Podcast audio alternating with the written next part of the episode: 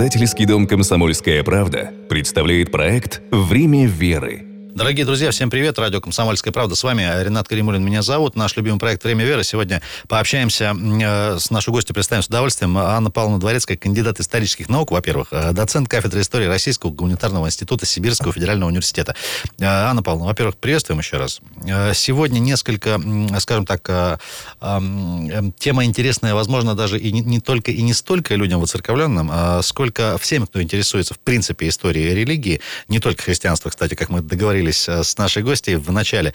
В этом году ежегодно традиционный проект Краевой научной библиотеки, называется он, я напомню, гуманитарный лекторий. Встреча с вами э, в рамках него состоялась тоже. Можно вы от, мы от этого оттолкнемся и, собственно, к вашей работе, скажем так, изыскательской, исторической тоже перейдем. Вот э, в рамках проекта, что в этом году происходило, о чем говорили, что спрашивали, всегда интересно. Ну, я всегда спрашиваю еще по поводу аудитории. Все-таки насколько она меняется, ну, скажем так, в возрастном плане, в гендерном, возможно, да, и если, скажем так, какой-то костяк, который традиционно традиционно эти мероприятия посещает, уже, скажем так, сторожил движение? Ну, давайте сразу начнем с аудитории, наверное. Кто присутствует вообще вот на таких лекциях? Эм, очень интересно для меня, что присутствует очень много молодежи на самом деле. Э, то есть присутствуют люди э, до 30 где-то 5 лет, студенты присутствуют, которые очень активно интересуются этой темой. Э, темы история религии и история, собственно, религии на территории Красноярского края в советский период. Я сразу перебью, не могу не спросить. Вот сегодня с учетом, скажем так, проникновения интернета в массы, есть ли еще какой-то недостаток, дефицит, возможно, по каким-то конкретным направлениям исторически, да, есть ощущение, что, пожалуйста, зайди на любой сайт, вот тебе куча всего, фотографий, там какие-то архивы, ссылки э, и так далее. Вот все-таки откуда сегодня информация черпается, есть ли какая-то, какой-то недостаток у ней? Ну, информация, конечно, черпается от специалистов. Ну, вот я, например, с этим проектом сознательно его не публикую на сегодня сегодняшний момент. А, почему? То есть я хочу вызвать людей на диалог. То есть мне надо, мне очень важно, а, вызывает ли эта тема вообще интерес. У меня есть, да, в проекте, что мы сделаем какой-то сборник воспоминаний, что это будет все интер... А, оформлено где-то в интернет-пространстве, но вот на сегодняшний момент это ничего не оформлено. У меня очень много записей, которые даже не не расшифрованы на сегодняшний момент. И, и не могу тоже не спросить, все-таки э, ваша э, работа по поиску этой информации, она ну, на такой классический манер, где-то записал просто ручкой в блокнот, и, и так это делается, и вообще насколько, не знаю, вот конкретно этой встречи, которая состоялась недавно, сколько по времени информацию вы собирали? Возможно, были какие-то наработки. И вот новая информация, которая к вам поступает из диалогов, из бесед, из каких-то разговоров, насколько, скажем так, быстро и удается ее собрать? ну, средний срок подготовки подобной лекции, примеру? Ну, смотрите, то есть первое интервью я записала в 2002, 2002 году. В 2002 году? Да.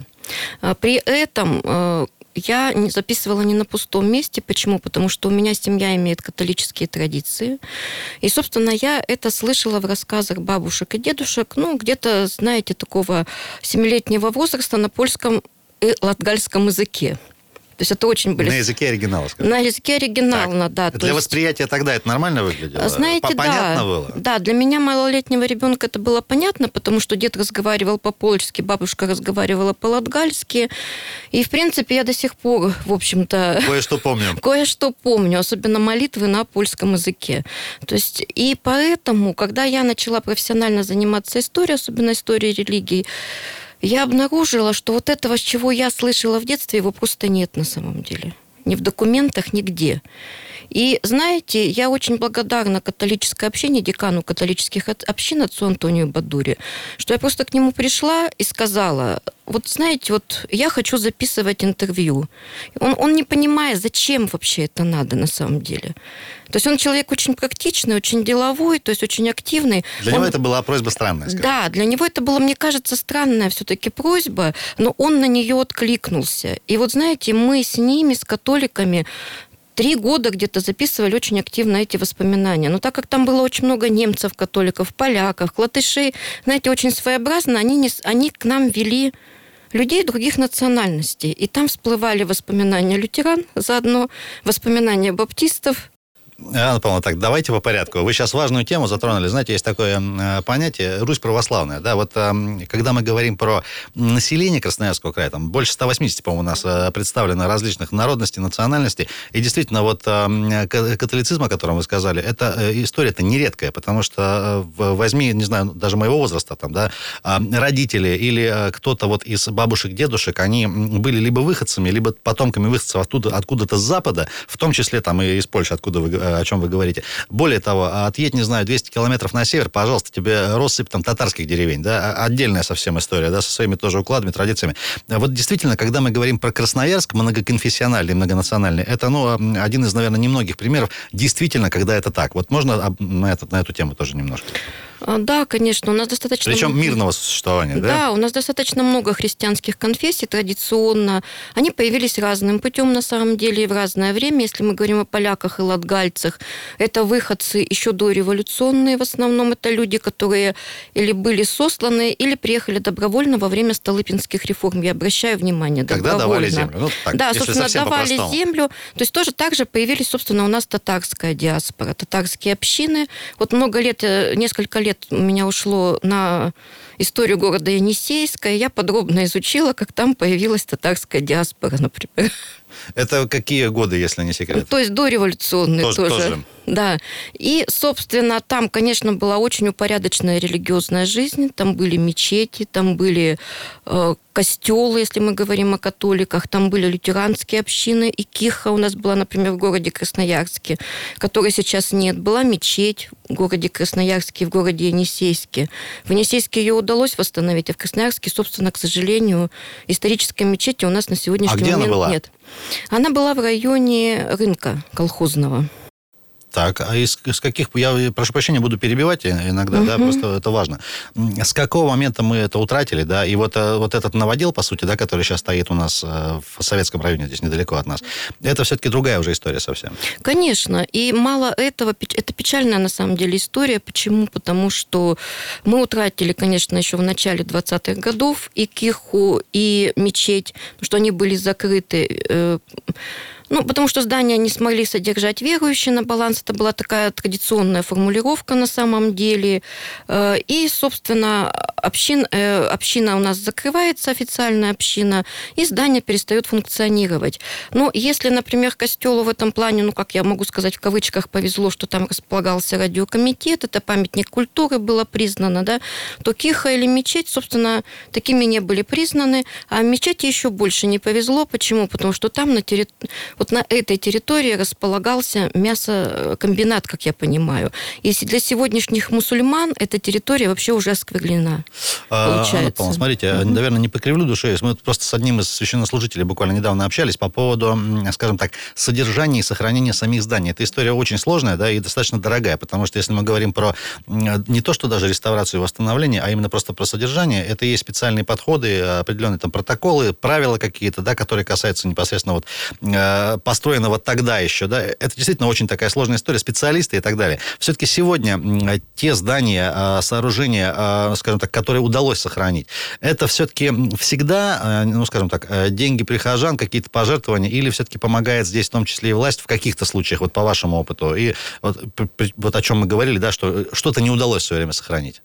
Ну, вот знаете, ситуации бывают разные на самом деле.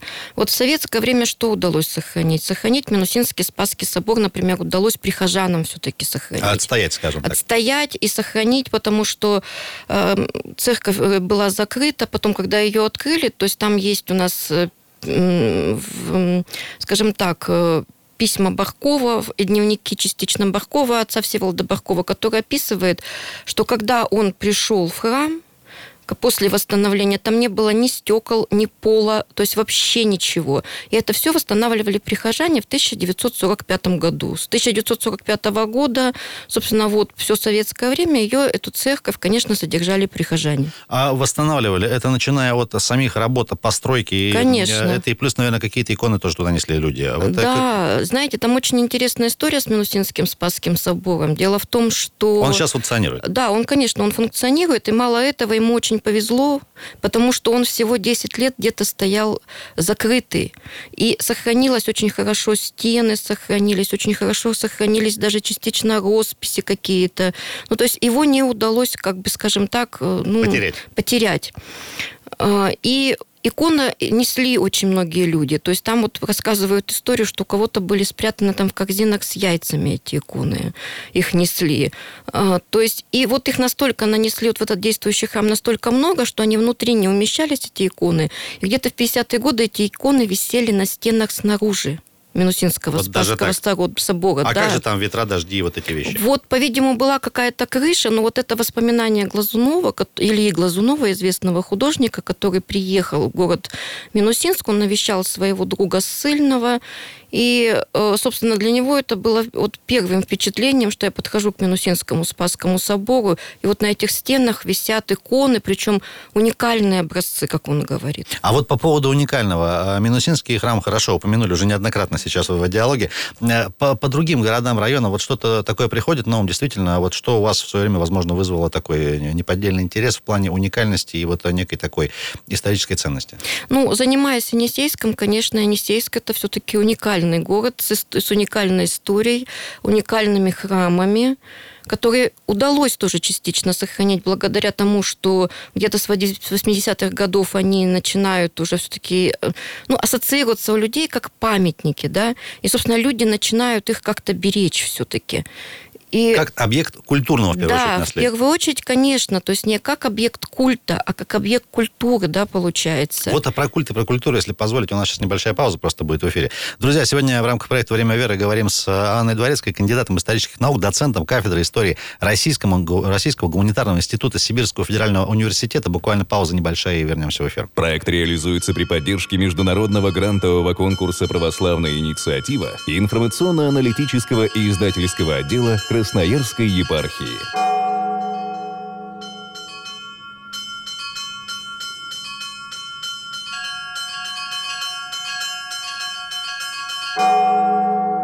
Издательский дом «Комсомольская правда» представляет проект «Время веры» Друзья, продолжаем наш проект «Время веры». Ренат Каримулин меня зовут. А сегодня общаемся с Анной Дворецкой, кандидатом исторических наук, доцентом кафедры истории Российского гуманитарного института Сибирского федерального университета. Анна Павловна, еще раз вас приветствуем. Мы начали, собственно, с неких таких уникальных да, историй, когда удалось сохранить, вот в том числе и Минусинский, и Енисейство тоже упоминали. Безусловно, после, после юбилея, я думаю, что многие, ну, достаточно большое количество людей успело там уже побывать и посмотреть, как это, как это можно сохранять. Действительно, ну, там э, другая э, песня, просто действительно огромные были ресурсы выделены, в том числе и властью, там и деньги федеральные, в том числе это же попало в большую программу. Это история отдельная. Тем не менее, у нас огромное количество населенных пунктов, да, где тоже есть э, в каком-то мере, в какой-то мере сохранился так или иначе какой-то храм, куда внимание нужно еще будет э, нацеливать там в ближайшее время. Анна Павловна, если позволите, вот все-таки к вашему, к вашей вот, э, вот этому циклу «Жизнь по вере» можно вот расшифровать эти, казалось бы, простые слова, что это значит, что подразумеваете вы под этим? И много ли вопросов на тему, собственно, вот, этой, вот, этих, вот этих терминов, скажем так? Ну, скажем так, то есть, э, когда я приезжаю на научную конференцию, первым вопросом это, собственно, а почему вы так называете э, свое выступление? Что это вообще такое? Что вы под этим подразумеваете? Ну, первое, это, конечно, индивидуальный религиозный опыт человека, да, то есть вот это вот то, что мы говорим вера в Бога собственно, все-таки.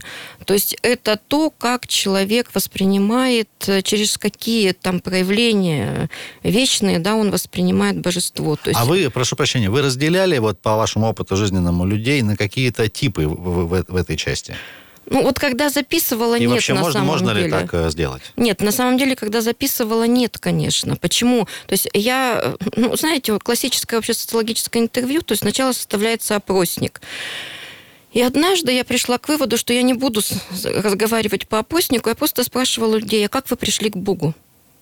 И так. люди мне отвечали. Вот самое удивительное, они мне рассказывали о своей жизни очень много.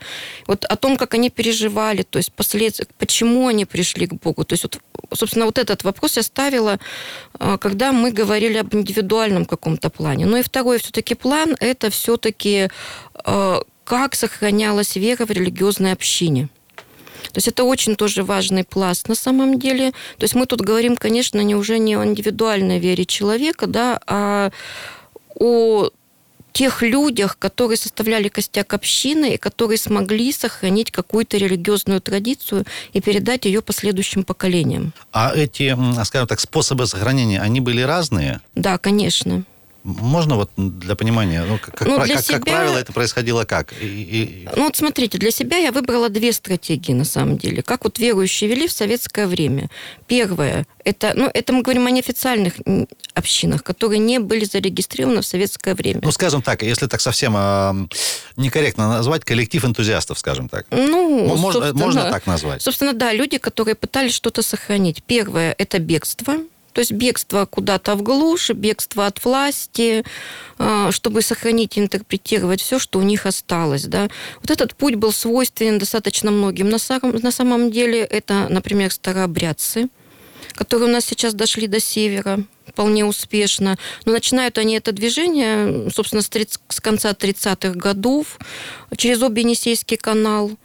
И, и, собственно, это движение не, перед- не перестает идти сейчас. Собственно, сюда мы можем отнести, наверное, харизматов. Это пятидесятники, которые тоже частично вынужденно, частично добровольно начинают перебираться к нам в регион.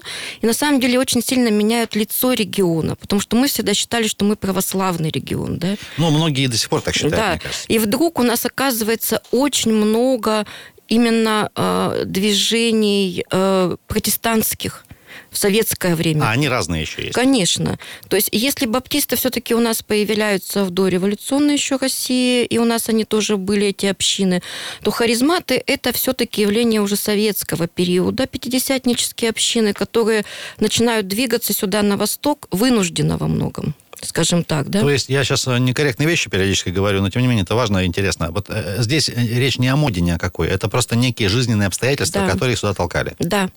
То есть их просто где-то очень... Ну, собственно, религия была девиантна, да, в советской России. И поэтому люди, которые верили, они время от времени вообще собирали вещи и передвигались на другой в другой регион очень часто, чтобы их потеряли, чтобы они создали там свою общину. Очень часто сначала перебиралось один-два человека, а потом они перетягивали еще дополнительно людей, потом начинали искать уже тут людей своих э, э, единомышленников, скажем Вот э, максимальные какие-то пики в э, нашей недавней, возможно, истории, да, когда вот на религию были, ну, не то что гонения, но, скажем так, притеснения, возможно, не, ну, начиная с непонимания и заканчивая какими-то, может быть, более жесткими мерами. Вот можете какие-то э, периоды вспомнить, такие М, наиболее яркие? Ну, конечно, И, три- и что в, в рамках них происходило? Ну, смотрите, конечно, 30-е годы это закрытие церквей, это аресты священнослужителей, это убийство очень много, многих активистов, которые подверглись репрессиям. И, собственно, некоторые, кон- религиозная жизнь некоторых конфессий, она была вообще сведена к нулю в это время. Насильственно, скажем так. Насильственно. То есть это католики, это мусульмане, на самом деле, то есть э, к концу 30-х годов не осталось ни одной официально зарегистрированной общины. Для власти тогда было все равно, а что ты исповедуешь, да, сам факт этого был, как бы, скажем так, под, запрет, под запретом. Мгм. Ну, там еще, конечно, национальные какие-то вещи добавлялись. Смотрите, католики – это поляки, это прибалты. Ну, понятно, что это национализм, да, какой-то. То есть и достаточно активно э, они привлекались к репрессиям по, ну, каким-то вот э, именно таким на- национальным делам, да, например. Э, Немцы, то есть как у нас в регионе появляются все-таки большинство немцев. Это, конечно, ссылка. Э, Ссылка в военные годы, собственно. Потом дальше послевоенные годы на спад идет, репрессии идут на спад, то есть появляются ну, уже легальные какие-то общины. Это какие? Ну, в первую года? очередь, конечно, где-то 43-го года это начинается процесс. То есть А, еще до, до конца войны. да, до конца войны еще. То есть появляются официально православные общины, им передаются уже церкви. А, Официально появляются баптистские общины. То есть тоже они, в принципе, смогли легализовать свою деятельность. Чего не скажешь, например, о пятидесятниках. Анна Павловна, не могу тоже не спросить, а вот как вы считаете, все-таки почему э, с какого-то момента им стали позволять легализовываться? Их, их стало просто настолько много, что их нельзя было не замечать, или вот какие-то другие причины были? Я думаю, что в том числе и вот та причина, которую вы назвали. А, Потому что оказалось, что религиозное все-таки мировоззрение, ну, конечно, очень живуче. То есть э, это то, что цементировало народ, получается, в годы войны. То есть э, вера и религия была в то... В ну и не обратить на это внимание было нельзя, скажем так. Да, скажем так. И, в принципе, власть, конечно, тут, скажем, повернулась... Или, или власть хотела сделать это неким дополнительным инструментом сплочения и, возможно, пропаганды своей. Вы вот на эту тему не обращали внимания никогда? Ну, я думаю, что нет. Это все-таки не идеология. То есть первое, что, во-первых, очень много все-таки оставалось верующих. Традиция не была прервана, да. И верующие активно, достаточно, на самом деле, писали заявления о том, что отдайте нам храм назад, да. То есть очень много было заявлений э, вот в этот период о передаче церквей. И ведь далеко не все церкви были в то время переданы, на самом деле, верующим. Они переданы, они оставались чьи? Ну, они государственные оставались. Там располагались склады за год зерно, например. Ну, то есть это вообще просто были некие хозяйственные постройки? Конечно. То есть там хранились зерно, например очень во многих постройках. Анна Павловна, у нас, к сожалению, есть одна беда в эфире, времени всегда не хватает. Несколько важных моментов. Смотрите, вот сейчас спроси, мне кажется, достаточно большое количество жителей города. Э, ну, не знаю, вот ваш любимый вопрос, да, в кавычках. Веришь ли ты в Бога или как пришел туда? Вот есть у нас достаточно большое количество людей, которые, возможно, не знаю, там раз в год бывают э, в церкви, либо по какому-то празднику, либо по какому-то событию, не всегда позитивному, да. Э, ну, скажем так, тем не менее, не считая себя каким-то глубоко православным или адептом какой-то другой религии, тем не менее, это это, это насколько стало массовым явлением и насколько оно, ну, скажем так, на 50% религиозное, на 50% светское. Ну, и вот э, и, и это нормально вообще? Ну, вообще вера в Бога – это путь на самом деле. И к, к этому пути, конечно, начинаешь с того, что ты первый раз заходишь в храм, и, может быть, раз в год на самом ну, может деле. быть, даже не первый, может, там восьмой, десятый, пятидесятый, но, но еще... все равно раз в год. Да.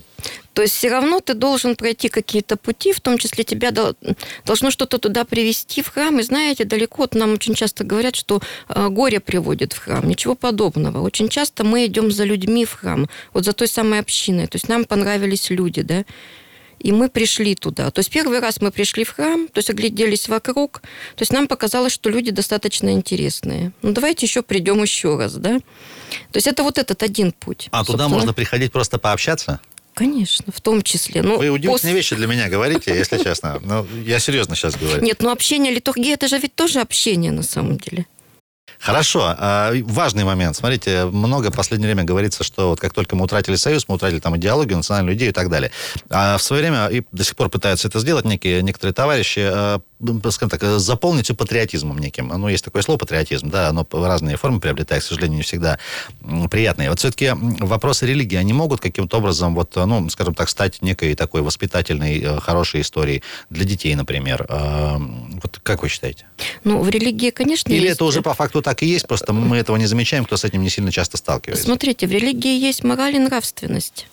Но религиозный человек не исчерпывается моралью и нравственностью на самом деле. То есть я думаю, что религия все-таки больше, чем идеология намного. Анна Павловна, я предлагаю, давайте на сегодня мы на этой оптимистичной ноте запятую поставим. Да, небольшое пожелание вас попрошу нашей аудитории всей э, передать. И религиозный, и воцерковленный, и не обязательно такой.